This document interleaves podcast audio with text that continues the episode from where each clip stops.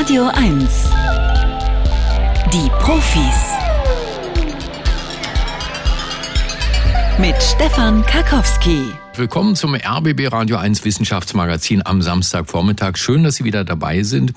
Ähm, heute im Programm unter anderem geht es um die Frage, was sehen wir eigentlich durch das große Max Webb Teleskop im All? Und da gibt es ganz, ganz neue Bilder, die gekommen sind und die darauf hindeuten, dass wir bald vielleicht besser erklären können, wie Planeten entstehen und was das mit den Farben zu tun hat, die bestimmte chemische Elemente ausstrahlen. Das hören wir am Ende dieser Sendung. Bis dahin jede Menge Menge. Es geht um äh, Magersucht und wie künstliche Intelligenz helfen kann, Magersucht zu erkennen. Es geht um Spionageabwehr anlässlich äh, zweier mutmaßlicher Spione, die aufgedeckt worden sind im BND und bei der Bundeswehr. Und in einer halben Stunde gleich geht es um die Rente. Wichtiges Thema für Menschen wie mich, für uns Babyboomer, denn da kommen wir jetzt alle bald mal hin. Äh, und die große Frage, äh, was hat sich da eigentlich getan und wie kann man die Rentenkasse äh, eines Tages mal so gestalten, dass sie überhaupt noch sicher sind. Jetzt aber erstmal das Scannerspiel, ein Wissenschaftsquiz für alle, die das noch nicht mitgekriegt haben. Da lesen wir Ihnen Meldungen vor aus der Welt der Wissenschaft und Sie müssen entscheiden, stimmt das wirklich, was Sie da erzählen oder ist es vielleicht falsch? Und nach der dritten richtigen Antwort gibt es dann ein Buch und das ist heute ein großartiges Buch von Mike Berners-Lee geschrieben. Mike Berners-Lee hat sich Gedanken über die kleinen Dinge des Lebens gemacht in Sachen Klimakrise. Das Buch heißt Wie schlimm sind Bananen? Der CO2-Abdruck von allem. Falls Sie jetzt sagen, uh, will ich das überhaupt wissen? Nein, der sagt Ihnen ganz genau, wie zum Beispiel Äpfel im Vergleich zu Orangen oder Bananen abschneiden, ob Zeitung lesen auf Papier besser ist im Vergleich zum Internet äh, und äh, ob man bei einem Zoom-Call, bei einem Meeting wirklich was spart im Vergleich zu einer Konferenz in Präsenz vor Ort. Das alles keine Geheimnisse, aber hier nochmal zusammengefasst von Midas Sachbuch, so heißt der Verlag, würde sie im Buchhandel 22 Euro kosten. Und wenn Sie dieses Buch haben wollen, bewerben Sie sich jetzt als Kandidat oder Kandidatin beim Scannerspiel. Der Scanner. Bringen Sie Licht ins Datendunkel. 0331 70 99 111. Musik aus London von einem DJ, der lange Zeit in Berlin gelebt hat. George Fitzgerald featuring Soak Rainbows and Dreams, so heißt der Titel. Guten Morgen, Monique. Ja, guten Morgen. Ja, wunderschön guten Morgen. Ich weiß, aus wo du anrufst, Monique. Aus Frankfurt, oder? Ja, super. Wie geht's denn so am frühen Samstagvormittag? Ach na, wunderbar. Ja. Ich bin im Radio, die Sonne lacht hier ja, genau. knallhart ins Frühstücksfenster ja. und alles ist gut und schön. Sehr gut. Ähm, Monique, in Frankfurt gibt es ja diese großartige Universität, die Viadrina, klein aber fein. Mhm. Hast du da irgendwas mit zu tun? Merkst du was vom Leben äh, der Viadrina in der Stadt? Ja, doch. Also darüber wird viel berichtet, was hier so stattfindet. Man sieht auch äh, die Jugend in der Stadt mhm. und das ist schön und gut und prächtig, ja. Und ab und an gibt es da auch mal ganz interessante Veranstaltungen, wo dann auch natürlich alle, die sonst so wohnen in Frankfurt oder hingehen können, ne? Ja, auf alle Fälle. Also die Frankfurter sind damit einbezogen. Das finde ich gut. Monique, du kennst das Spiel. Erst bei der dritten richtigen Antwort gibt es für dich als äh, diejenige, die hier einsteigt und anfängt, das Buch. Das ja? wird hart. Ne? Hier kommt die Frage Nummer eins. Mhm. Pass auf. American Football erhöht Parkinson-Risiko. Zu dem Ergebnis kam eine Studie der Boston University School of Medicine USA. Dafür analysierte das Forschungsteam Daten von knapp 2000 ehemaligen Sportlern, darunter 700 Ex-Footballspieler. Die Sportler gaben an, wie lange sie ihre Sportart ausgeübt hatten, mit wie vielen Jahren sie anfingen und auf welchem Niveau sie spielten. Außerdem wurden Parkinson-Symptome abgefragt. Das Ergebnis? Die ehemaligen Footballspieler hatten im Vergleich ein 61 Prozent höheres Risiko, an Parkinson zu erkranken. Die Wissenschaftler vermuten, dass dies mit wiederholten Kopfstößen zusammenhängt. Mhm. Hm. Also, hm, da lasse ich mal mein Bauchgefühl sprechen. Also ich glaube das nicht. Du glaubst das nicht? Und in diesem Fall ist das falsch. Aber vollkommen richtig, Bauchgefühl ist auch etwas, wo ich immer sage, immer drauf hören, was da kommt. Kannst du es nochmal erklären, warum du dachtest, nee, wahrscheinlich nicht? Naja, also kriegt ja jeder mal einen Kopf am Ball. Bei anderen Sportarten auch. Ja, mhm. nee, verstehe. Nee, ist tatsächlich so. Je länger und intensiver die Footballkarriere war, desto höher das Risiko. Die haben gezeigt, dass nicht nur professionelles, sogar auch Hobby-Football-Spielen das Risiko einer Parkinson-Erkrankung erhöht. Und tatsächlich vermuten die Wissenschaftler, es hätte, hätte damit zu tun mit wiederholten Kopfstößen, denn American Football, das ist ja schon ein ziemlich rabiater und brutaler Sport. Also, liebe Football-Fans, brutal meine ich jetzt im Sinne von hart. Monique, danke fürs Mitspielen. Ja. Ne? Bis zum Bis nächsten Mal. Tschüss, tschüss, tschüss. So, dann haben wir Ansgar hier. Hallo Ansgar. Grüß dich, moin. Moin. Von wo rufst du denn an? Aus Bernau. Aus Bernau. Und hast du es da auch hübsch? Ja, das ja. Sonne und Frühstück. Wenn ich mal genau hinhören kann, es klingt so, als würdest du draußen sitzen. Äh, genau, und ganz weit hinten fährt irgendwo ein Rasenmäher, ja. das heißt, du hast es schön grün, du kannst auf der eigenen Terrasse frühstücken. Genau. Ansgar, ich komme vorbei. Was gibt's? Äh, Heckerle, Rührei, äh, Quark Ach, und solche Sachen. Heckerle, wunderbar. Mit Zwiebeln? Ja, oh. und ein bisschen Ei drin. Oh, herrlich. Warte mal, ich, ich mache hier einfach Schluss. Ich, ich komme jetzt einfach mal vorbei, ne? Ich lasse mir jetzt Ach nee, mein Redakteur sagt gerade, es geht nicht, ich muss die Sendung weitermachen. Dann kommt für dich hier eine Frage. Kunst von KI lässt Menschen kalt. Das fanden Psychologen der Universität Wien heraus. Dafür zeigten sie rund 50 Probanden sowohl computergenerierte als auch menschengemachte Kunstwerke. Teils gaben sie den Teilnehmenden die Wahrheit über den Urheber an, teils nannten sie ihnen das Gegenteil. Die Teilnehmenden benannten dann, ob und welche Gefühle sie beim Betrachten der Bilder empfanden. Die Forscher stellten fest, dass die KI-Kunst deutlich seltener Gefühle in den Betrachtenden auslöste. Und zwar auch dann, wenn sie glaubten, es würde sich um ein menschengemachtes Kunstwerk handeln. Mhm. Tja, nicht so einfach. Ja. Das sind ein bisschen fies heute würde, tatsächlich, die Fragen, muss ich auch sagen. Äh, ich gehe mal so ein bisschen nach dem Wunsch, weil ich, ich hoffe, dass es nicht stimmt. Mhm.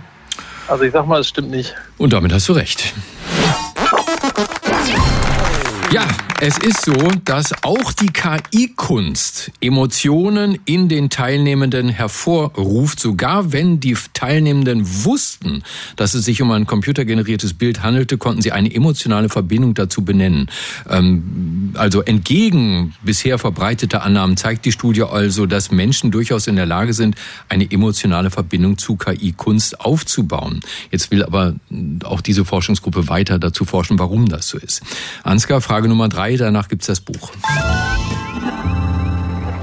3000 Schritte am Tag genügen, um das Leben zu verlängern. Das ergab eine umfangreiche Analyse von Forschenden der Europäischen Fachgesellschaft für Kardiologie. Dafür berücksichtigten die Mediziner die Daten von insgesamt 17 Studien weltweit, die sich mit den Auswirkungen der täglichen Schrittzahl auf die Gesundheit beschäftigen. Das Ergebnis? Schon deutlich weniger Schritte als erwartet wirken sich positiv auf die Lebenserwartung aus. So senken bereits 3000 Schritte pro Tag das Risiko, an einer Herz-Kreislauf-Erkrankung zu sterben. Das entspricht einem Spaziergang von gerade einmal 30 Minuten. Mhm. Tendenziell würde ich sagen, stimmt es. Also man hat ja immer so eher andere ähm, Schrittzahlen im Kopf, 5000, 10.000, aber Wahrscheinlich hilft jeder Schritt. Insofern sage ich mal, das stimmt. Auch da hast du recht.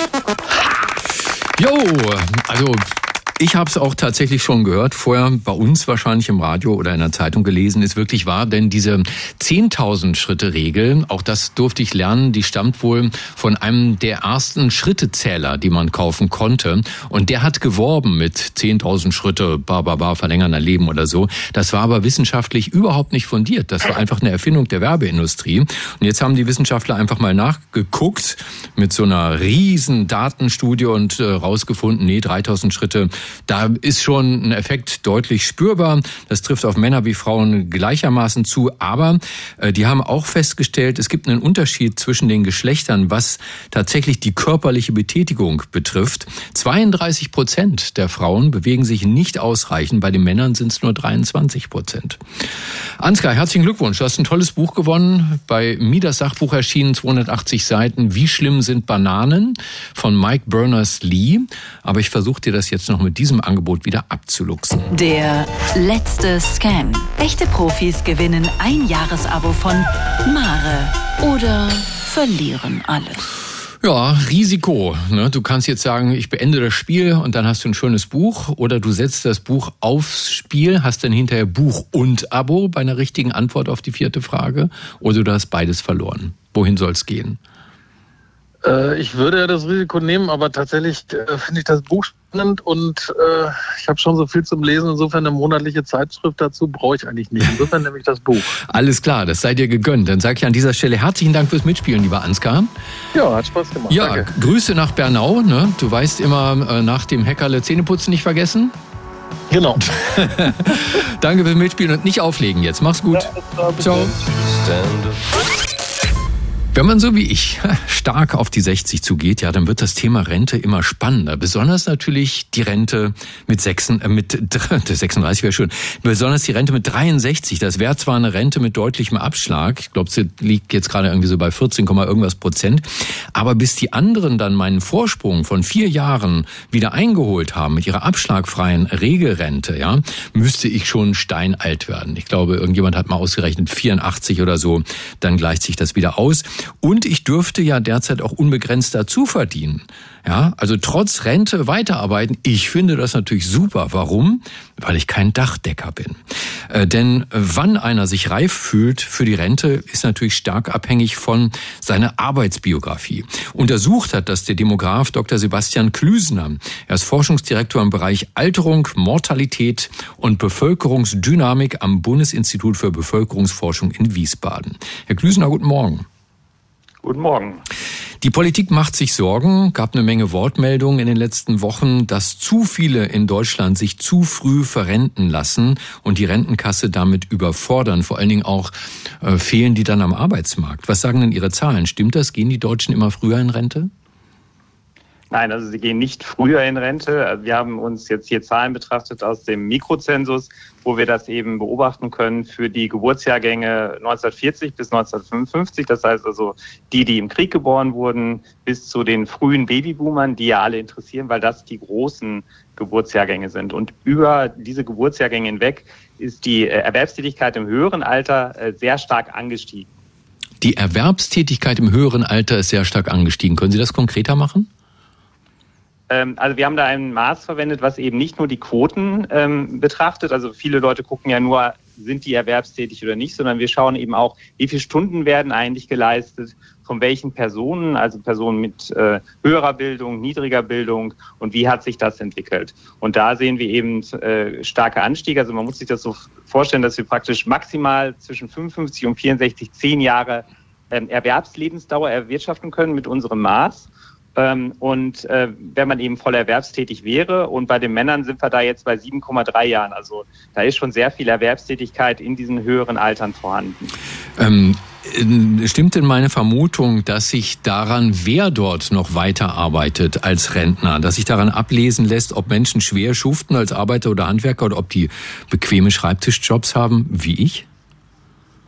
Ja, da sind äh, ganz viele Faktoren natürlich äh, von Bedeutung. Also ähm, die höher qualifizierten arbeiten tendenziell länger, weil sie ja auch später in den Arbeitsmarkt eingetreten sind. Also wer jetzt eine Lehre gemacht hat mit, mit 16, 17 und dann eben ähm, mit 60 auf die Rente zugeht, der hat ja viel mehr ähm, Erwerbszeit verbracht als eine Person, die erstmal studiert hatte und dann mit 30 oder so in den Lebens, in den Arbeitsmarkt eingetreten ist.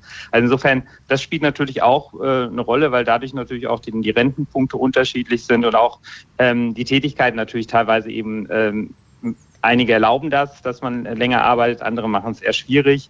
Äh, aber da brauchen wir auch eine Flexibilisierung, dass man eben auch mal von einer schwierigeren Tätigkeit im höheren Alter auf eine etwas leichtere Tätigkeit übergehen kann. Was schließen Sie sonst noch aus Ihren Zahlen, dass also die Zahl derjenigen steigt, die trotz Rente weiterarbeiten? Ja, insgesamt ist das eine Entwicklung, die ja für Deutschland wichtig ist. Also Deutschland ist da ja auch in Europa mitführend. Äh, was wir aber eben auch sehen, ist, dass diese ähm, Anstiege der Erwerbstätigkeit ähm, sich sehr stark konzentrieren in den ähm, Jahren, also Altern zwischen 55 und 63 Jahren, während wir eben ab 63 eben noch nicht diese Anstiege sehen, ähm, wie wir das eigentlich jetzt erwartet hatten, weil ja zum Beispiel auch das ähm, gesetzliche Renteneintrittsalter ansteigt. Also da äh, ab 63 ist immer noch sehr viel Potenzial für weitere Erhöhungen. Weitere Erhöhungen von was? Von Erwerbstätigkeit. Das heißt also, Sie ähm, rechnen damit, dass quasi noch mehr Leute äh, nach dem Alter von 63 weiterarbeiten? ja, genau das praktisch eben äh, ja eigentlich das gesetzliche Renteneintrittsalter im Moment ja eigentlich sich zwischen 65 und 67 Jahren bewegt. Mhm. Wir aber bei der Erwerbstätigkeit eben schon die ähm, starken ähm, Abgänge von Personen schon sehen ab Alter 63 bis 65. Das heißt also ab 65 ähm, sind eigentlich nur noch relativ wenige Personen in Erwerbstätigkeit. Dann stabilisiert sich das aber und wir haben praktisch der Anteil von Personen, die dann auch weit über 65 hinaus noch erwerbstätig ist, der hat sich auch in den letzten Jahrzehnten stark erhöht. Ähm, ich bin Jahrgang 63 also 1963. Meine Regelaltersrente bekäme ich mit 66 drei Viertel. Kann man denn anderen Menschen in meinem Jahrgang, schwer Schuftenden, wirklich zumuten, so lange auf die Rente warten zu müssen? Ähm, das hängt immer individuell natürlich davon ab, auch was die Leute wollen. Also letztendlich soll es ja danach gehen, was man selbst sich vorstellt. Also es ist natürlich, es gibt ja viele Anreize ähm, über die ähm, äh, Rente auch hinaus hin erwerbstätig zu sein, also zu sagen, ich will noch etwas hinzuverdienen, weil ähm, die Rente an sich ja auch oft nicht äh, so hoch ist. Ähm, und insofern muss das jeder individuell entscheiden und die Anreize müssen eben da sein, dass es auch attraktiv ist, ähm, auch noch ähm, im höheren Alter erwerbstätig zu sein oder eben auch im Ehrenamt. Also man muss ja gar nicht unbedingt erwerbstätig sein, aber die Babyboomer sind ja sehr fit und werden noch sehr lange leben und sehr lange fit sein und äh, sollten sich halt Gedanken machen, was sie mit den äh, 20 Jahren, die ihnen im Durchschnitt dann noch verbleiben, äh, noch anfangen. Die Zahlen derjenigen, die älter äh, immer noch erwerbstätig sind, steigen. Das habe ich auf jeden Fall rausgezogen hier aus den Zahlen des Demografen Sebastian Klüsener. Er ist Forschungsdirektor im Bereich Alterung, Mortalität und Bevölkerungsdynamik am Bundesinstitut für Bevölkerungsforschung in Wiesbaden. Auch das passt auf keine Visitenkarte. Herr Klüsener, danke für das Gespräch bei den Profis auf Radio 1. Ja, gerne. Magersucht ist bei dieser Hitze draußen wieder sichtbar auf den Straßen in Berlin und Brandenburg. Extrem abgemagerte Menschen im doppelten Sinne bauchfrei. Die am weitesten verbreitete Essstörung in Deutschland heißt Anorexia nervosa. Am Uniklinikum der Technischen Universität Dresden, da haben Wissenschaftler mit Hilfe von künstlicher Intelligenz herausgefunden, was sich bei dieser Krankheit im Gehirn genau verändert. Der Autor der neuen Studie ist Professor Dr. Stefan Ehrlich. Er ist Leiter des Dresdner Zentrums für Essstörungen an der Klinik für Kinder- und Jugendpsychiatrie. Morgen, Herr Ehrlich. Ja, guten Morgen. Was unterscheidet den Wunsch, schlank zu sein, von Anorexie? Ja, bei der Anorexie, bei der Magersucht, äh, da steht im Zentrum die sogenannte Körperschemastörung. Das heißt, bei den Betroffenen, obwohl sie in aller Regel schon schlank sind, äh, herrscht immer noch das Gefühl vor, ähm, dick zu sein, unförmig zu sein, nicht schön zu sein.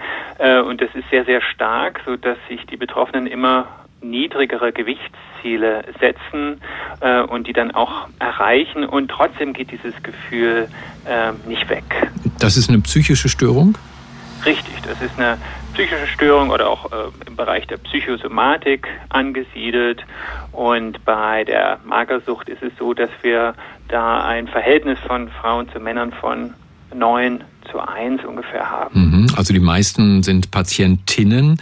Äh, Sie arbeiten mit künstlicher Intelligenz, um die Hirnscans von Magersüchtigen zu untersuchen. Wobei hilft Ihnen da die KI?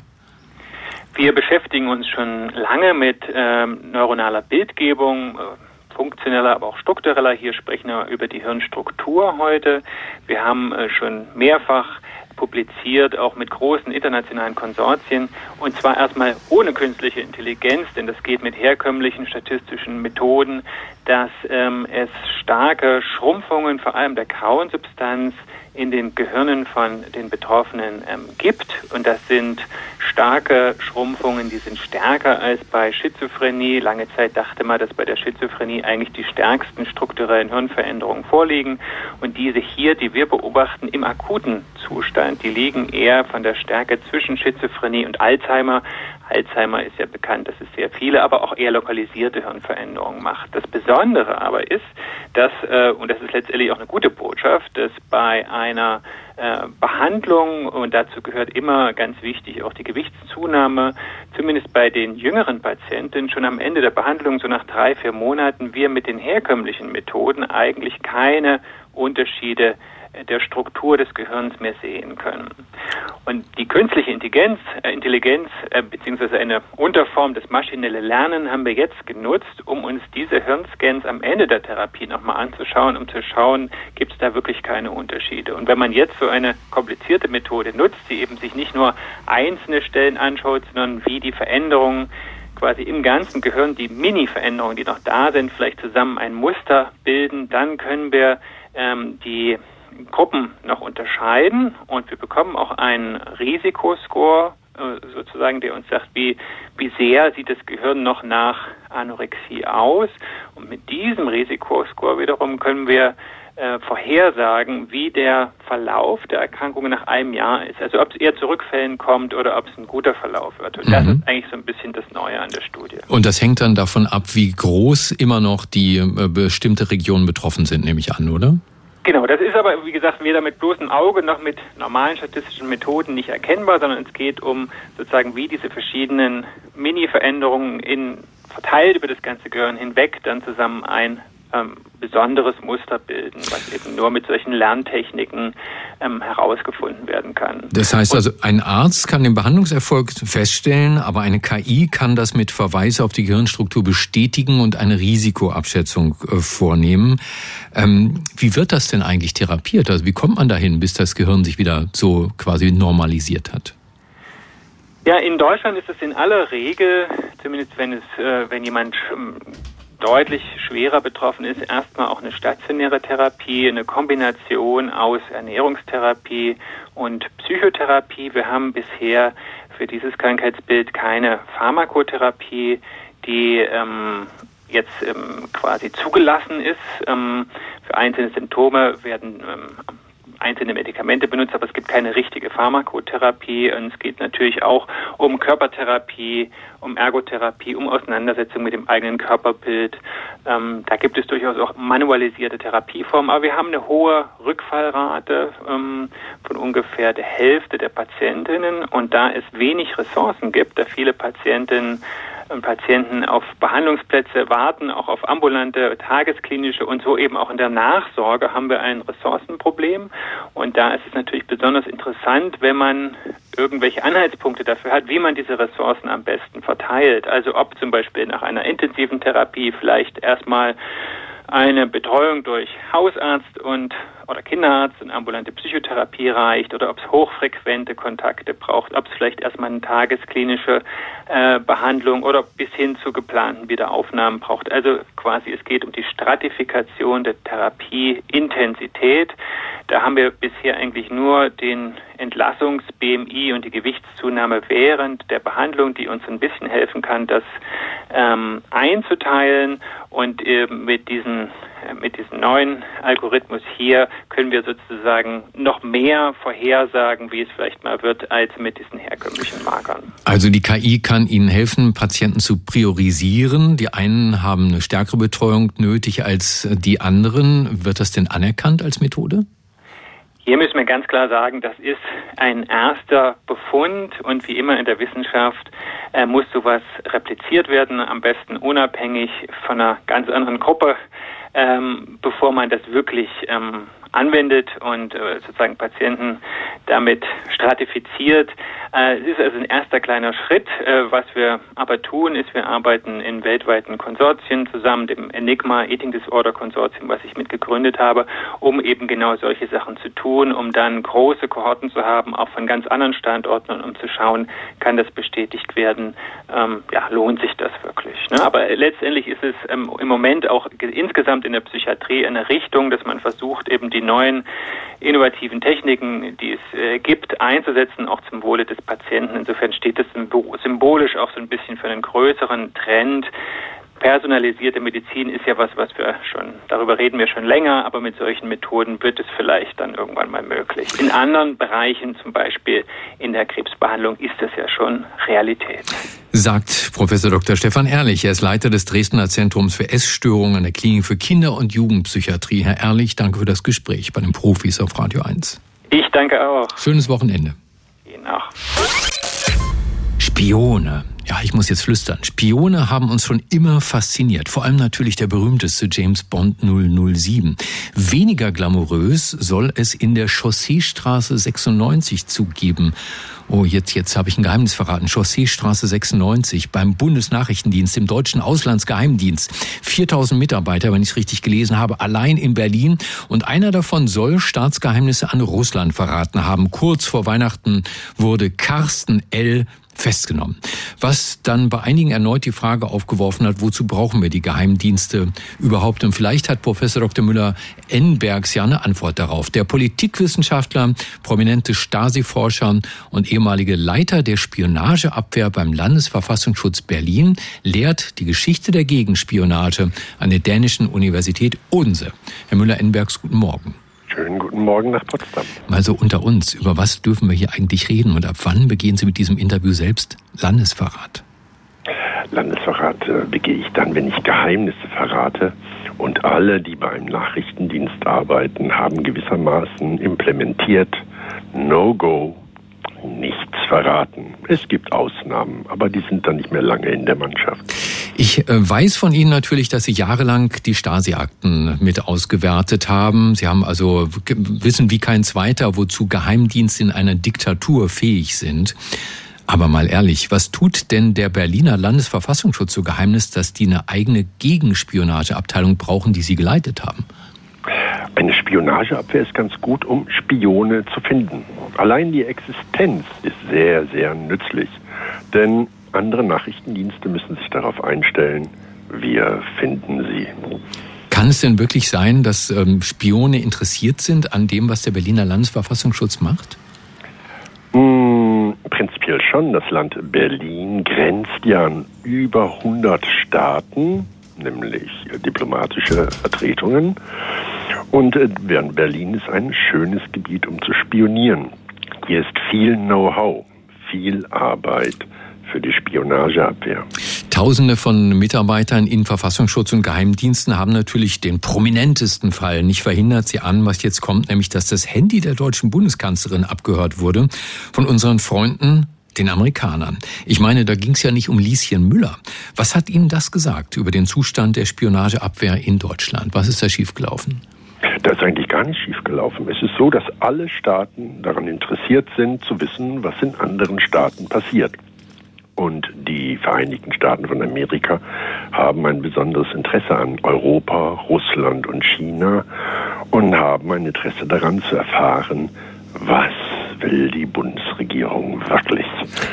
Aber die Spionageabwehr ist ja total schiefgelaufen dann, wenn nicht mal die Kanzlerin als wichtigste politische Person in Deutschland geschützt werden konnte. Ach, eigentlich äh, kann man sich nur bemühen, äh, den Schutz zu organisieren. Und dieses Bemühen an sich ist ein Wert. Und wenn es bei der Bundeskanzlerin nicht so geklappt hat, wie sich das alle wünschen, naja, beim nächsten Mal passt man besser auf. Hier ist übrigens auch eine Art Wettlauf. Schützen, die andere Seite sucht Löcher, Löcher schließen, schützen, die andere Seite sucht Löcher. Das ist ein ewiges Spiel seit über zweieinhalbtausend Jahren. Vor zwei Jahren kam raus, dass der dänische Militärgeheimdienst Forsvarets Efterretnings Geneste, also so würde ich es aussprechen, der NSA, also dem amerikanischen Geheimdienst, jahrelang geholfen hat beim Abhören von Merkel und weiteren Politikern. Betroffen war unter anderem auch der heutige Bundespräsident Frank-Walter Steinmeier.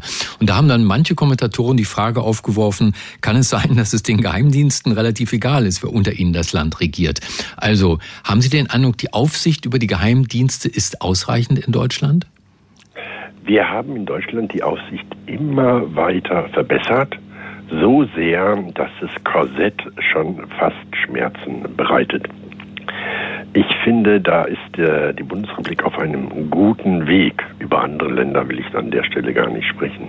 Nun war ja der Maulwurf beim BND, der mutmaßliche, muss ich sagen, nicht der einzige enttarnte Gegenspion. Auch im Beschaffungsamt der Bundeswehr soll jemand Russland seine Dienste angeboten haben. Das sind nur die enttarnten Fälle. Trauen Sie sich eigentlich zu, die Dunkelziffer einzuschätzen, wie viele Fälle es gibt, die noch nicht enttarnt sind? Wenn man das könnte, könnten wir alle in Pension gehen. Dann würden wir alle kennen. Aber das ist eine Daueraufgabe, eine Art äh, lebenslanger Marathon. Haben Sie den Eindruck, dass die Gegenspionage sich sehr verändert hat in äh, den vielen Jahren des Bestehens der Bundesrepublik Deutschland? Ja, die Spionageabwehr verändert sich immer wieder. Das ist ein ganz natürlicher Prozess, weil auch das Handwerk der Spione, die uns angreifen, erlauben Sie diese Wortwahl, äh, ändert sich auch. Das heißt, die Abwehr passt sich immer den erkannten Fällen an. Und die Angreifer versuchen dann neue Modelle zu entwickeln. Ein Spiel, operatives Spiel. Also ich habe den deutlichen Eindruck, dass unser Telefongespräch jetzt gerade abgehört wurde von allen Radio 1 Hörern und Rinnen und sage an dieser Stelle nochmal herzlichen Dank an Professor Dr. Müller-Enbergs, der uns aufgeklärt hat über bestimmte Details der Gegenspionage. Danke, dass Sie bei uns waren und ein schönes Wochenende. Ich danke Ihnen und umgekehrt. Es war Mitternacht, ich ging spazieren, da bemerkte ich einen Finstermann, wie war das, im großen Hut, verfolgte mich. Ich krieg's nicht mehr ganz hin, aber der Vampir von Udo Lindenberg, das ist immer etwas, was mir einfällt, wann immer es um Vampire geht. Und zwar noch vor dem Roman Dracula von ähm, Bram Stoker. Stoker, so ist richtig. So, es gibt zahlreiche Legenden, die sich um das Vorbild für diesen Roman ranken, nämlich den echten Graf Dracula, Vlad der dritte Dragul, wenn ich das richtig ausgesprochen habe, 15. Jahrhundert, äh, der in der Walachei regierte. Äh, dieser Mann soll angeblich Tränen aus Blut geweint haben. Und natürlich alles, ja, das ist ja Quatsch, das kann ja gar nicht sein, sowas gibt's doch gar nicht. Ähm, das ist doch dann irgendwie literarische Freiheit gewesen von Autoren und Autorinnen, die das hinterher so gesehen wollten. Aber jetzt gibt es eine neue Studie, da wurde etwas analysiert und rausgekommen ist, es könnte durchaus sein. Und diese Studie haben wir natürlich dem bekanntesten Vampirforscher der Welt vorgelegt. Er ist Mitglied des Komitees des IG Nobelpreises für kuriose wissenschaftliche Forschungen, Vorsitzender der Deutschen Dracula-Gesellschaft und der bekannteste Kriminalbiologe der Welt. Dr. Marc Benecke, live auf Radio 1, die Profis. Ja, einen blutarmen guten Morgen wünsche ich dir, lieber Marc. Gruselige Grüße aus London übrigens, äh, fällt mir gerade ein, wo ich gerade sitze, denn äh, der Roman äh, Dracula, den du angesprochen hast von Bram Stoker, der spielt gar nicht hauptsächlich Transsilvanien, sondern hauptsächlich in London. Also das passt perfekt eigentlich. Passt perfekt, genau. Du bist ja, also ja. in der Gothic-Stadt schlechthin. Total. Lieber Marc, also äh, ich frage mich ja, was interessiert Leute irgendwie nach hunderten von Jahren immer noch an alten Legenden, aber es scheint da irgendwie einen Grund gegeben zu haben. Was wurde genau analysiert, so dass es gereicht hat für eine Publikation im Fachjournal Analytical Chemistry. Ja, das liegt gar nicht so sehr an Dracula, sondern es liegt daran, dass es äh, seit ein, eigentlich ein paar Jahren sehr gut, aber seit ungefähr 20 Jahren sehr viele ähm, Möglichkeiten gibt, alte Gegenstände, also auch Keramik und so weiter, auf die Eiweiße zu untersuchen. Und da die Gegenstände manchmal ganz gut aufbewahrt wurden, also nicht so stark gesäubert, nicht wiederhergestellt, restauriert und so, man kann Glück haben, lohnt es sich da mal drauf zu schauen, weil jetzt kannst du so klein in die Welt der Eiweiße, die damals da drauf gebracht wurden, gucken, dass du alles Mögliche rauskriegst, zum Beispiel welche Lebewesen haben damals gelebt oder eben auch welche Krankheit hat hat der Briefeschreiber gehabt. Das hört sich total äh, crazy an und als ich studiert habe, gab es das natürlich noch nicht mal im Traum. Aber jetzt geht das und zwar sind sie in ein Archiv gegangen, was äh, wirklich echt lange arbeitet. Das kann man äh, nicht anders sagen. Also es arbeitet schon seit dem 15. Jahrhundert durchgehend in Sibiu, also in Rumänien. Und dort haben sie ähm, äh, drei Briefe von Vlad Dracul sich rausgesucht. Von 1457 äh, und von 1475 ist einer. Haben so kleine Stückchen draufgelegt. Das ist so wie so eine kleine Plastikfolie oder Plastefolie mit so ganz kleinen, vorsichtigen Gewichten. Haben vorher mit ultraviolettem Licht auf diese drei Briefe geleuchtet und geguckt, wo sind die meisten Eiweiße drauf von einem Menschen, der diesen Brief geschrieben hat und also das Papier berührt hat. Haben sie es drauf liegen lassen. Dann haben sie diese kleinen Folien da runtergezogen, haben dann die Eiweiße da rausgelöst. Und jetzt kommt der eigentliche Trick weil woher weiß man, dass die nicht aus neuerer Zeit stammen, von irgendwem, der sich das neulich angeguckt hat? Das liegt daran, dass die alten Eiweiße oder überhaupt alle Eiweiße, die zersetzen sich langsam. Und da gibt es zwei Bestandteile in diesen Eiweißen, die sich äh, besonders schnell zersetzen. Die schaut man sich also dann an, ob die sich wirklich zersetzt haben und nur die nimmt man. Also für die, die Bio gut finden, das ist Asparagin und Glutamin in den Eiweißen und das zerfällt im Laufe der Zeit zu Glutaminsäure und Asparaginsäure. Äh, und die neuen Eiweiße sind halt noch nicht so stark zersetzt. So, dann hat man sich die angeschaut und jetzt kann man das das machen, was wir seit einigen Jahren auch in der Sendung haben. Jetzt gehen die in eine Massendatenbank rein. Sowas hast du wirklich noch nicht gesehen. Ich kannte die gar nicht, die Datenbanken. Da sind alle Eiweiße drin gespeichert, die irgendwie an einem Menschen vorkommen können. Zum Beispiel in deinem Hals auf einem einzelnen winzig kleinen Bestandteil in einer Luftröhre oder sowas. Bakterien, Viren, Grünalgen. Durch diese Datenbank haben die das alles durchgeschickt und haben festgestellt, in allen drei Briefen finden sich Eiweiße, die jemand, der den Brief vielleicht geschrieben hat oder zu der Zeit gelebt hat oder der Schreiber oder die Schreiberin, Partnerin dass äh, die das für den Vlad gemacht haben, dass sie äh, äh, Bestandteile aus der Netzhaut auf den Brief gebracht haben, aber auch Entzündungsbestandteile und gleichzeitig Blutbestandteile. Das heißt, dann haben sie gesagt, okay, wenn was von der Netzhaut und Entzündung und Blut ist, dann hat er vielleicht wirklich Blut geweint. Ich muss dazu sagen, dass ich die Geschichte mit dem Blutwein gar nicht kannte, aber die Kollegen und Kolleginnen, die kommen aus Italien, was wiederum gute Beziehungen äh, nach äh, Rumänien hat und wahrscheinlich haben die irgendwie noch Zugang zu anderen ähm, Quellen gehabt. Und was ich lustig finde, nebenbei haben sie nicht nur rausgefunden, gefunden, dass der Schreiber blutige Tränen möglicherweise geweint hat oder entzündete Tränen geweint hat mit Blutbestandteilen, sondern es wurden auch noch ganz viele Eiweiße von Taufliegen gefunden, die wir heute auch noch kennen, also die Fruchtfliegen, die überall an Obst und Essig rumfliegen und außerdem noch Eiweißbestandteile von Reis und Kohl. Also das ist, der, das ist das, was sie da machen. Die wollen einfach mal 500 Jahre in die Vergangenheit gucken und schauen, zu der Zeit, als der Brief geschrieben wurde, was war da los und dass sie jetzt auch noch von Vlad kamen, das war natürlich besonders sexy und hat dazu geführt, dass sie es so schön veröffentlichen konnten. Ja, I say Captain, you say Vlad. Ähm, äh, und ich habe jetzt auch gelesen in dieser Studie, das äh, könnte mit einer Krankheit zu tun haben, von der ich noch nie was gehört hatte. Kanntest du die Hämolakria? Ja, das kommt daher, weil ich auch öfter mal für Wunder rangezogen werde. Auch in Italien übrigens, wo die meisten der Autoren und Autorinnen hierher kommen. Also es ist eine Zusammenarbeit aus Israel, Italien und eben dem Stadtarchiv in Sibiu, diesem uralten äh, Archiv. Und ähm, ich, das gibt's tatsächlich mal. Und zwar deswegen, weil die Christen und Christinnen glauben, dass Menschen, die gesehen haben, wie Jesus gestorben ist, oder die davon träumen oder die das äh, nacherleben heutzutage, dass die möglicherweise Blut weinen. Und das ist ein Riesending. Und ich habe auch schon einen echten Fall veröffentlicht in der Kriminalistik, die von äh, allen Landeskriminalämtern in Deutschland rausgegeben wird, über Blut schwitzen. Also das ist tatsächlich ein Thema, die, dass äh, Blut rauskommt, weil natürlich glaubt es dir keiner und alle denken, du hast das gefälscht. Aber in sehr seltenen Einzelfällen kann das Menschen wirklich passieren und die gelten dann eben als besonders wundersam oder hier in dem Fall als besonders gruselig. Wahrscheinlich hat ihn die Last seines Amtes so sehr niedergedrückt, dass er am Ende Blut geweint hat. Die Wahrheit über Graf Dracula. Lieber Marc, vielen Dank dafür. Das war Dr. Marc Benecke, live auf Radio 1, die Profis. Am Ende der Sendung schauen wir ganz tief hinein ins All mit Hilfe des James Webb Teleskops, das 1,5 Millionen Kilometer von der Erde entfernt vom Weltraum aus Bilder und Daten zur Erde funkt. Der Astrophysiker Professor Dr. Thomas Henning interessiert sich dabei besonders für, Achtung, neues Wort, für protoplanetare Scheiben. Warum die nicht auf ihren Plattenspieler passen und was sie uns sagen können über die Entstehung bewohnbarer Planeten, das erzählt uns der Leiter der Abteilung Planeten und Sternentstehung am Max-Planck-Institut für Astronomie in Heidelberg nun selbst. Guten Tag, Herr Henning. Guten Morgen.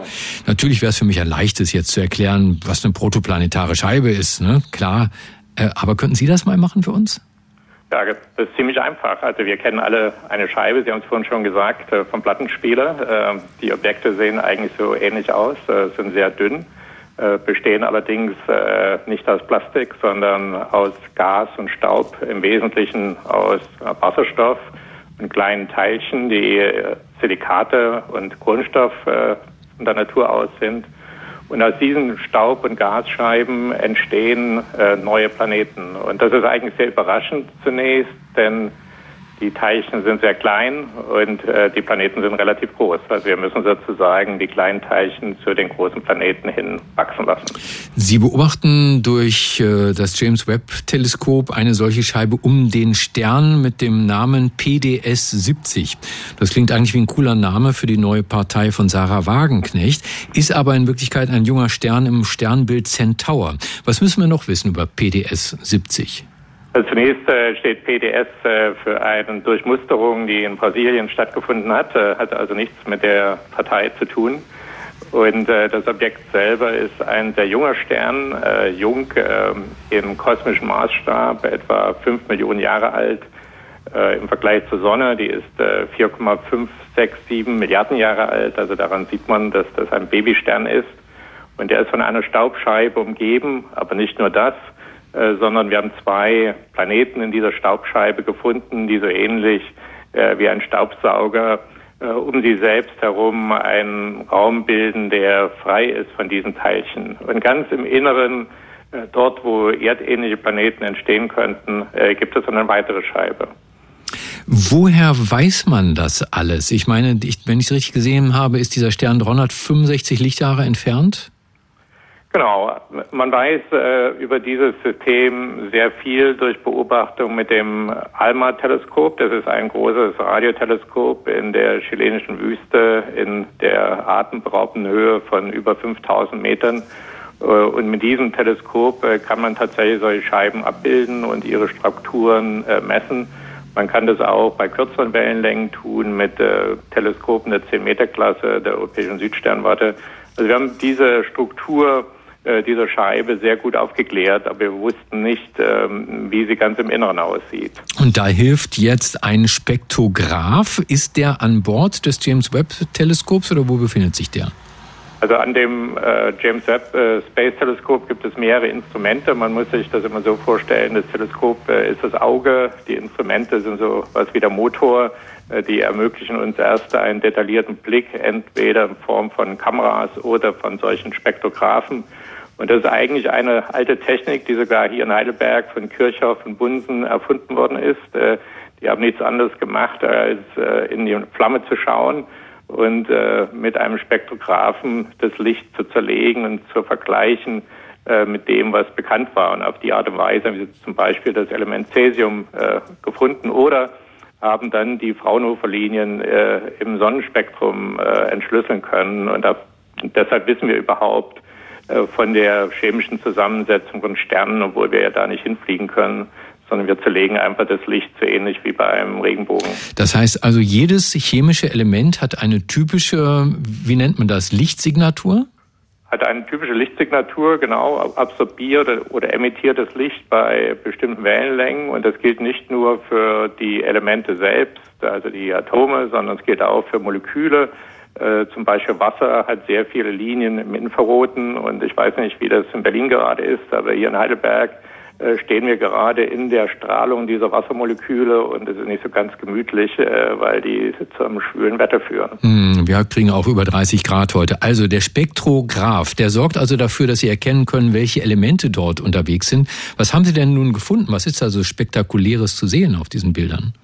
Also wir haben vor allen Dingen äh, nach Wasser gesucht äh, und äh, warum ist es äh, interessant, äh, wenn sich solche erdähnlichen Planeten bilden, auch die Erde selbst, äh, dann steht natürlich die Frage offen im Raum, woher kommt das Wasser auf der Erde?